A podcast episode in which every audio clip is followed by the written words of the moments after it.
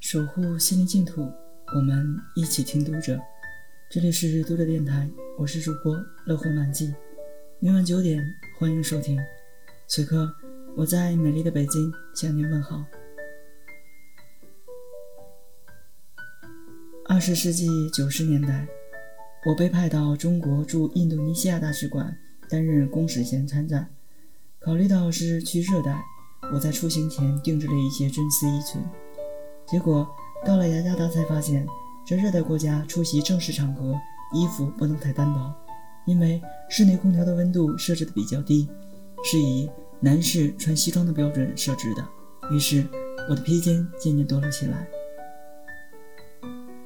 后来被派出菲律宾担任大使时，我已经熟悉了东南亚国家的礼仪，准备的衣着也更加适应需求。不过，每个国家在习俗上总会有些独特的地方，例如印尼人衣着款式相对保守一些，女士都穿长袖上衣和长裙，色彩可以较为鲜艳，不必拘泥全身颜色不超过三种这个约定俗成的规则。鞋子多是圆头粗跟。比较古朴，在菲律宾，人们的着装风格也更加时尚一些。女士鞋子多是尖头、细高跟，最好没有后帮，顶多是一根细细的带子。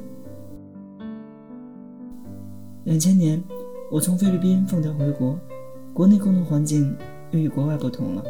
当我穿着在马尼拉习惯了无后帮凉拖上班时，有同事提醒：“你怎么穿着拖鞋来上班呀？”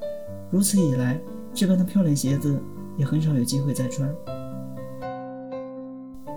四十七岁的我，自认为步入大妈行列，衣服也都买大一码的，头发也不再用心打理。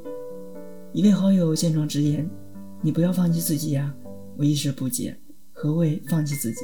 他说：“看看你像个老大妈。”我自称：“难道不是吗？”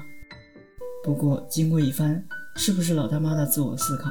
我决定不放弃自己，重新注意保持体型，注重衣着。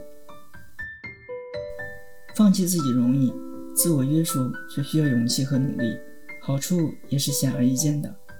此刻的我满怀自信地走在异国他乡静谧的林荫大道上，走在这条不长的路上，我想到很多，仿佛走过了三十年的历程，从辫子上系着塑料小球。毛比尼西装出席晚宴的女青年，到出使伦敦的女大使，点点滴滴的记忆，磕磕绊绊的故事，一股脑涌现出来。越走，内心越坦然。这条属于个人的成长之路，也折射出国家的发展历程。